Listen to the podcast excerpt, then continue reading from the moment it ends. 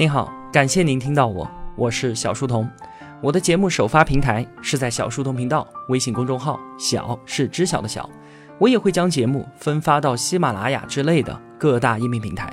在公众号内回复“陪伴”两个字，可以添加我的个人微信，也可以加入我们的 QQ 交流群。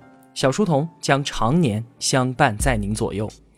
我们正在解读《曾国藩传》，作者张宏杰。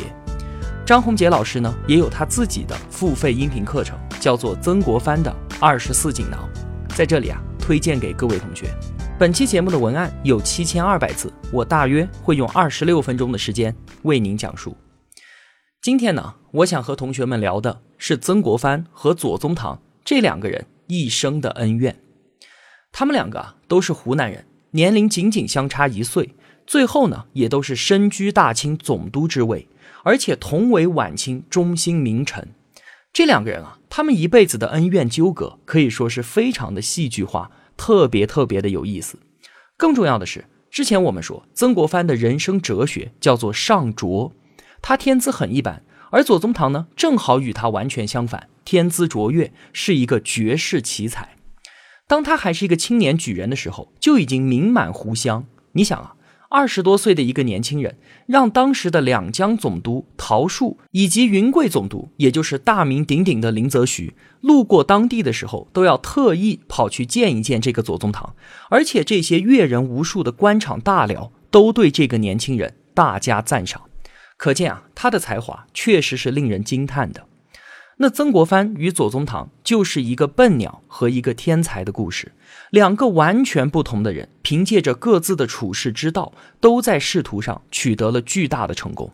不过呢，他们两个的人生又有着截然不同的跌宕与得失，最终能够从中获得怎样的感悟，这就需要同学们在接下来的故事当中去体会了。那今天的故事呢，就从他们两个的第一次见面说起。一八五二年年底，曾国藩第一次奉旨出山帮办团练。他来到长沙，见到了湖南巡抚张亮基，而左宗棠呢，他作为幕僚就在当场。当时张亮基三顾茅庐，请左宗棠来为自己出谋划策的。这三个人在一起啊，一个是巡抚封疆大吏，一个呢是曾国藩前副部长，而左宗棠他只不过是一个师爷。可是这一次谈话，左宗棠却是当仁不让的主角。他聊起长沙城的防务安排，指手画脚，滔滔不绝，一副大权在握，舍我其谁的样子。堂堂的巡抚大人在旁边啊，就如同他的跟班一样。曾国藩呢，也只有静静听着的份儿。两个人的第一次见面，曾国藩对于左宗棠颇为叹服。确实，这是一个非常厉害的人。虽然啊，只是一个师爷，但却肩负着全省的要务，在湖南可以说是呼风唤雨。所以，曾国藩对于这位师爷极为尊重，言必称兄，虚心请教。可是，左宗棠对于曾国藩的第一印象呢，就有一点复杂了。一方面啊，曾国藩确实是学问精神、品格方正；但是另一方面，他觉得曾国藩笨头笨脑的，性格谨慎内向，所以最终留下了六个字的评价，叫做“才具稍欠开展”。也就是说啊，曾国藩这个人才气不行。两个人的第一波合作倒是非常的顺利。他们两个都认为，想要挽回天下大势，靠清王朝的正规军那肯定是不行了，必须要赤地立心，打造一支全新的武装力量。所以说呢，湘军的发明权是曾国藩和左宗棠两个人共有的，是他们两个人充分协商之后的产物。而且啊，对于军事，曾国藩是两眼漆黑的，左宗棠又向他推荐了塔奇布，成为了湘军前期最重要的干将。之后呢，又是这个塔奇布在湘潭为曾国藩拿下了首次大捷，所以啊，两个人第一段时期的合作是非常愉快的。但是啊，这两个人的良好关系有一点特别，怎么特别呢？按理来说啊，曾国藩年龄要稍长一岁，又是朝廷二品大员，那小小的布衣左宗棠应该是毕恭毕敬的。但事实情况是完全颠倒，反而是左宗棠高级卑人，在曾国藩面前指手画脚，一点都不客气。左宗棠一辈子的性格啊，就是这样的，特别的张扬。左师爷的傲慢可以说比他的才气还要出名。不过好在当时的巡抚张亮基和曾国藩脾气都非常的好，对于左宗棠是言听计从，所以呢，才有了这一段时间的愉快合作。很快的，张亮基调任湖北，左宗棠呢也随之北上。这两个人一走啊，曾国藩的日子那可就不好过了。这个事情我们之前就说过，湖南官员痛恨他的越位侵权，所以就团结起来给他到处穿小鞋。曾国藩在湖南的处境一度十分困难。后来张亮基又被调离湖北，而左宗棠呢就归乡隐居了。曾国藩这可高兴坏了，他觉得之前自己和左宗棠已经建立了深厚的战友情谊，这次我请他出山帮我，他一定会来。于是就写信给左宗棠，请他出山相助。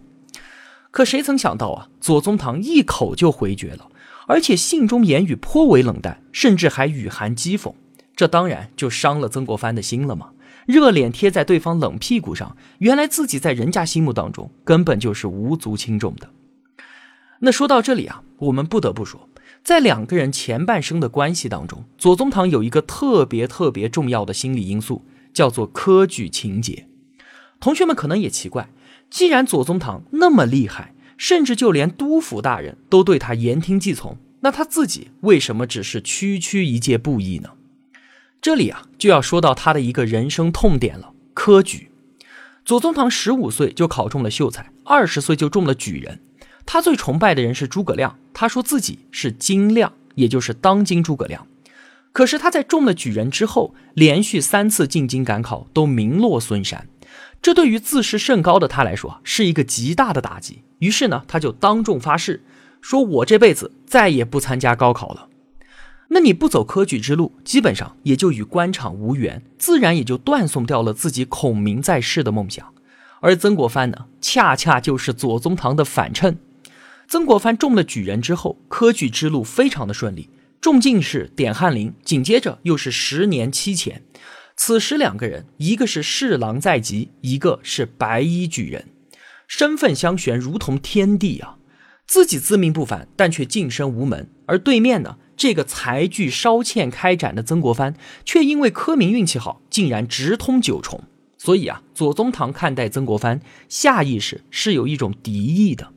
他也就拼命找曾国藩身上的缺点来给自己寻求心理平衡，所以啊，这个时候想让左宗棠去当曾国藩的师爷，确实有点困难。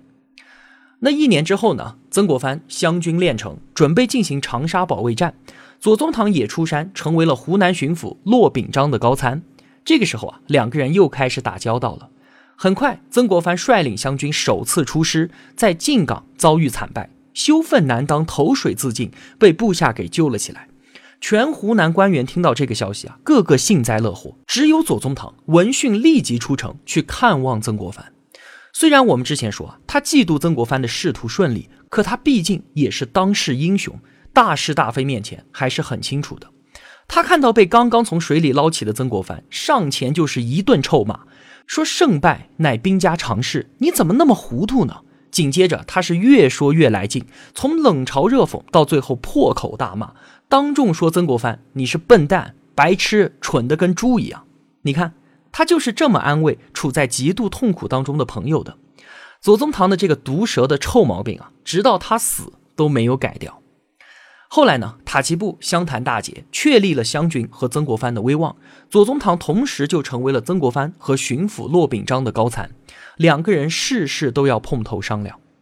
那湘军不断的发展壮大，屡立战功，眼看成为了大清王朝的中流砥柱。曾国藩呢，也确实难免有点膨胀了，开始有些轻敌。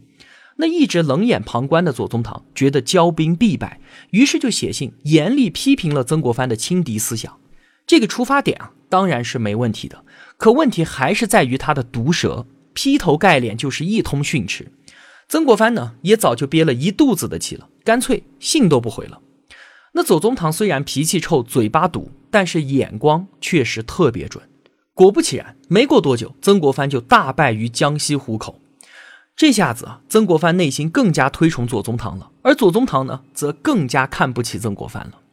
但是骂归骂，左宗棠的大局观是没问题的。天底下不能没有曾国藩，于是他一边讥讽痛斥，一边呢向骆秉章建议迅速出兵支援江西，而且在军饷方面给予了湘军很大的帮助。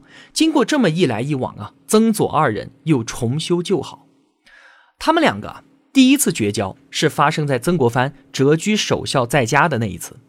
曾国藩本来是想着借父亲过世回家守孝的借口，让咸丰皇帝授予自己督抚大权。可是怎想咸丰顺水推舟，干脆同意了曾国藩回家丁忧，顺带还把他的兵权给解除了。我们之前说这件事情对于曾国藩的打击是非常巨大的。那作为朋友的左宗棠呢？按理来说应该加以理解宽慰，可他完全没有朋友式的感同身受，而又是给曾国藩送去了严厉的批评。从才能到品质，可以说是批了个一无是处。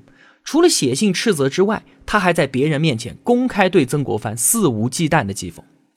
那你想啊，这个时候曾国藩是正处在自己人生的最低谷，本来就已经痛苦不已了，现在又加上来自朋友的诋毁，确实又伤心了。干脆我不跟你玩了，绝交。从此两个人因书断绝。那左宗棠这个人呢，的确是足智多谋，才华出众。但他自己啊，觉得这些评价都只是表象，自己最大的特点叫做忠戒，什么意思呢？忠为国家至死不渝，戒耿直坚定，不因外界环境而稍微折损自己的锋芒。说白了，就是性子特别直，不平则鸣，有屁就放，从来不藏着掖着的，不用跟我虚头巴脑的弯弯道道的绕，我就是一竿子插到底，直来直去。他坚信啊。自己刚直中介的风格，一开始呢，大家是难以接受的。但是等到大家都接受了之后，那复杂的事情就变得简单了，没有了那些虚伪做作的环节，效率自然是大大提高。不得不说啊，左宗棠的这个以直胜曲和曾国藩的以巧胜拙，颇有异曲同工之妙的意思。但是啊，话又说回来，凡事过犹不及，这是左宗棠最大的优点，也是他致命的缺点。其实每个人的心中都有高己卑人、以自我为中心的强大本能，这个本能能够促使我们争强好胜、建功立业，但也会令我们高傲自大，甚至是嫉贤妒能。所以呢，对于这样的本能是需要驯化的，要在一番陶冶磨练之后，得其意，去其害，才能让自己登上更高的境界。而左宗棠这个人啊，非常的善于察人，而不善于自察，和曾国藩相比。自省这一刻，可以说真的是差得太远了。之前我们节目中说，曾国藩立志做圣人之后，对于自己人性当中的那些缺陷，做过深刻的反省和系统的纠正，用成熟之心和谦虚之道，替换掉了人性当中的自我中心和高级卑人。所以呢，在跟左宗棠打交道的时候，曾国藩已经不再是一个血气方刚、凡事必争的年轻人了。而是一个涵养极好、遇事忍让的成熟中年人，所以呢，曾左两个人早期的顺利合作，很大程度是因为曾国藩的忍耐和退让。左宗棠一辈子的注意力都灌注在功名事业上，从来没有专注于磨练过自己的心性，这也是曾左二人最大的差距所在。曾国藩谪居在家的这两年啊，大悔大悟，脱胎换骨，他也反思了自己和左宗棠的关系。在他心中，当今天下只有胡林翼和左宗棠这两个人算是真正的英雄豪杰。那想要力挽狂澜，就离不开与这两个人的通力合作。于是呢，曾国藩就写信去主动修好。左宗棠接到橄榄枝，也是不敢怠慢，赶紧回信，并且做了一次非常深刻的自我检讨。所以呢，在当时的左宗棠心中，曾国藩那也是有一席之地的。再次出山之后的曾国藩，修得内圣外王之道，以谦卑圆融之态，营造了很好的生存环境。而左宗棠呢，他的傲慢终于遭到了报应。怎么回事呢？话说呢，一八六零年初，永州镇总兵叫做樊谢，督军路过长沙，有事要拜访巡抚骆秉章。骆秉章就说呢：“你有啥事儿，直接去找左宗棠吧。”这个樊谢啊，其实是个庸人。在左宗棠面前是口无遮拦，夸夸其谈，而且自持二品大员身份，没有给眼前这位左师爷任何的面子。两个人言语顶撞了之后，左宗棠勃然大怒，直接让樊谢滚出去，甚至传说还动了手。事后呢，左宗棠又让骆秉章上书弹劾樊谢。可谁曾想到啊，这个樊谢与湖广总督关文关系极为密切，关文直接到皇帝面前告状。说一个师爷竟然扇二品大员的耳光，那还得了？于是朝廷下旨拿办左宗棠，如果真有不法之事，可就地正法。你看，不可一世的左师爷，脑袋一时间岌岌可危。左宗棠落难，曾国藩一面写信宽慰，一面呢托关系走后门，全力解救。左宗棠离开巡抚幕府，但是陷害他的人不会因为他归隐而罢手。他深感侧身天地，四顾苍茫，无安身立命之地啊！最后决定投奔曾国藩的军营，打算是策马冲锋，在战场上结束掉自己的生命。但是啊，天下大事往往是福祸相依。没有想到这一次天子亲自问罪，竟然成为了左宗棠命运的重大转折点。在这件事情之前呢，就有很多人向咸丰皇帝举荐左宗棠。这次又有那么多人为他求情，甚至有人说啊，国家不可一日无湖南，而湖南不可一日无左宗棠。咸丰听到这些，深感好奇，特意传旨曾国藩，听听他对于这位老乡的评价。那曾国藩当然是推崇备至，为他谋取了四品官位，留在自己身边做助手。左宗棠做梦都没想到啊，自己竟然能够大凶化大吉，准备在曾国藩的帐下干成一番大事。他招募了五千人的部队，命为楚军，数次在关键时刻力挽狂澜，战功卓著。后来啊，没过多久，曾国藩出任两江总督之后，一个人节制江苏、安徽、江西和浙江四省军事。此时浙江失陷，正是给左宗棠谋得浙江巡抚保卫的大好机会。那左宗棠当然是高兴坏了。这两年来，他一直都盼望着离开曾国藩的羽翼，于是兴冲冲的准备要启程。但是啊，曾国藩写信给他，让他先按兵不动，因为当时太平军已经把浙江巡抚，也就是湘系的政敌王有龄给围困在了杭州。这个时候，如果你出兵营救失败了，那就有救援不利之责。如果成功了呢？那巡抚还是王有龄的，与你左宗棠何干呢？所以啊，曾国藩决定拖着，一直拖到王有龄被围困自杀之后，他才上奏朝廷，任命左宗棠为浙江巡抚，然后命左带兵入浙。由这件事情我们可以看出啊，曾国藩为左宗棠的考虑是有多么的周到。同时，我们也可以看到曾国藩的心机权术之深。左宗棠从带兵打仗到担任巡抚，才两年不到的时间，这已经是破格超升了。而仅仅一年之后，又被提拔为闽浙总督，与曾国藩平起平坐。这其实啊，是朝廷怕曾国藩尾大不掉，故意让左宗棠与曾国藩分庭抗礼，目的呢，就是分化湘军。而后面的故事呢，就完全如朝廷的意了。应该说啊，左宗棠一生的事业受到曾国藩极大的提携。然而在此之后，两个人的关系却迅速的恶化。这两个人彻底决裂是在曾国藩攻破南京之后。话说南京城破的时候啊，天王洪秀全已经死了，他的十六岁儿子被称为右天王。当时啊，天王府大火熊熊，曾国荃以为这个右天王已经被烧死在火里面了，就把这个消息禀报给了朝廷。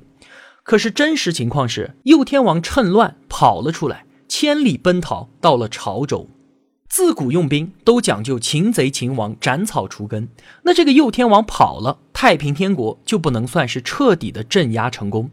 这个消息被左宗棠知道了之后，按理来说，他应该先告诉曾国藩，让曾国藩再来处置这个事情，这样对于国家无损，对于他们两个的私人感情也是有益的。但是啊，左宗棠竟然把这件事情添油加醋的直接汇报给了朝廷。朝廷听闻之后勃然大怒，下旨严厉斥责了曾氏兄弟。曾国藩万没想到，左宗棠竟然恩将仇报到如此地步，两个人开始在慈禧面前互揭老底，相互残杀。朝廷本来就想分化湘军，看到现在这个局面，是心中暗暗窃喜啊。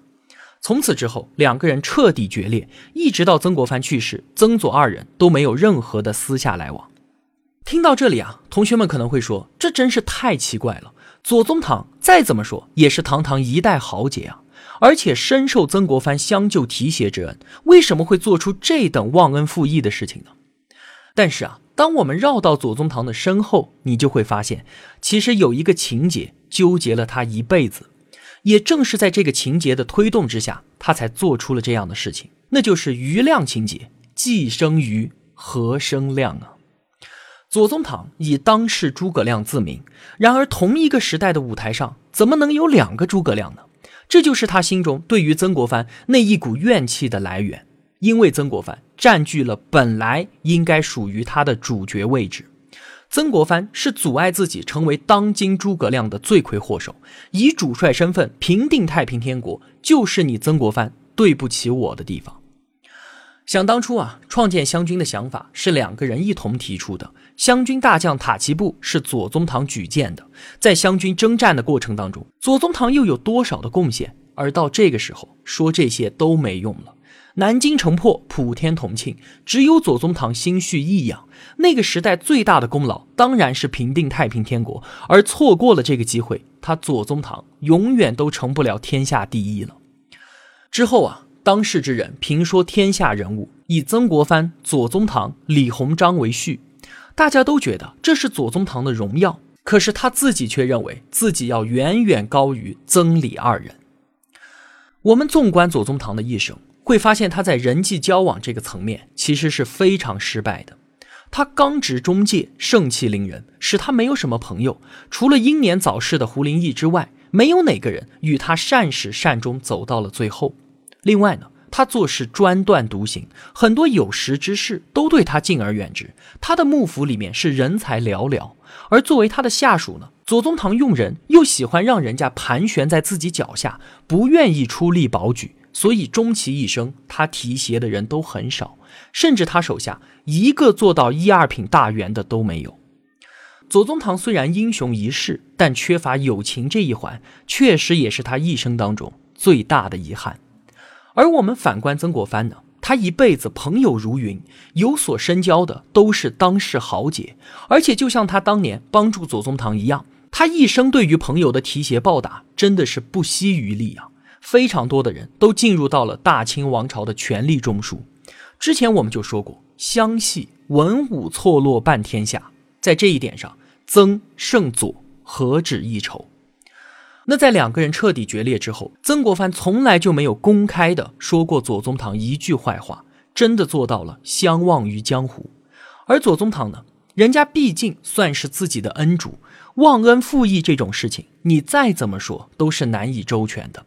所以他一有机会就要为自己辩解，每见到一个人，他都要说自己与曾国藩的事情，说到最后都是破口大骂。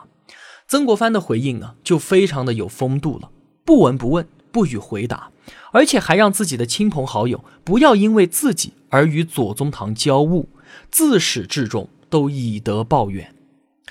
这两个人一辈子最后的一次交集是在一八六六年，当时啊，左宗棠率兵西征，镇压捻军，此时正好曾国藩回任两江总督，他治下的江苏是西征军最重要的响源地。左宗棠心里就非常的担心，他怕曾国藩掣肘破坏他的大事。可很快他就发现自己错了。江苏的军饷是源源不断、稳定而且充足。除此之外呢，曾国藩还将自己的得力部下交给左宗棠差遣。这个人非常能干，屡立大功，对于西征的帮助非常的大。曾左一生最后的这一次交集，确实感动了左宗棠。他确实对曾国藩产生了发自内心的敬重与佩服。之前，左宗棠深陷科举和余量情节当中无法自拔，认为曾国藩就是一个伪君子。直到这个时候，他才推翻了自己那么多年来的判断。而此时呢，晚年的曾国藩呢，他已经达到了看破功名的境界，他念念不忘的就只有两个字：责任。而至于那些浮名呢，他已经完全可以置于谈笑之中了。后面我们还要说到，他处理天津教案，就是以自己的名声为代价，换得了国家的平安。一八七二年二月四号，曾国藩因为脑溢血死在了南京两江总督府，年不过六十一岁。消息传出，天下震动，一时间，同僚朋友、门生故旧云集南京。曾国藩的葬礼变成了一场诗文大会，在众多的挽联当中，最引人注目的就是当时还身在西北前线的左宗棠派人千里迢迢送来的：“谋国之忠，知人之明，自愧不如元辅；同心若金，攻错若石，相期无负平生。”署名晚生左宗棠。要知道啊。从左宗棠还是一介布衣的时候，就与曾国藩称兄道弟，从来都没有以晚生自称，所以谁也没有想到他竟然会在挽联上署名晚生。听到曾国藩去世的消息，左宗棠是非常的震惊的。他万没想到自己与曾之间的恩怨那么早就结束了。当时曾国藩助他西征的时候，他就已经有了与其和解的想法。一方面呢，是自己一直身在前线；另一方面，他也以为时间还长，机会还多呢。可怎想，这个机会竟然永远的失去了。只有在没有了老朋友的那一刻，他才意识到自己的损失有多么的巨大，自己是多么的对不起这一位忠厚的长者。他与曾国藩较量了一生的长短，到了这一刻，他静心反思，终于是服了。他自愿甘居天下第二的身份，所以他用“自愧不如”这四个字作为二人关系的最后总结。这对于一辈子都心高气傲的左宗棠来说，确实不容易了。如何评价曾左二人的一世恩怨？他们两个共同的朋友郭松涛是这么说的：左宗棠心性修为远远不够，只知进取而不能进处；曾国藩进可成大事，退可做圣人。圣贤一定是豪杰，而豪杰则不一定是圣人。曾国藩是圣贤，而左宗棠仅止于豪杰，这个就是二人最根本的区别。好了，今天就与您聊这么多了。如果我有帮助到您，也希望您愿意帮助我。一个人能够走多远，关键在于与谁同行。我用跨越山海的一路相伴，希望得到您用金钱的称赞。我是小书童，我在小书童频道与您不见不散。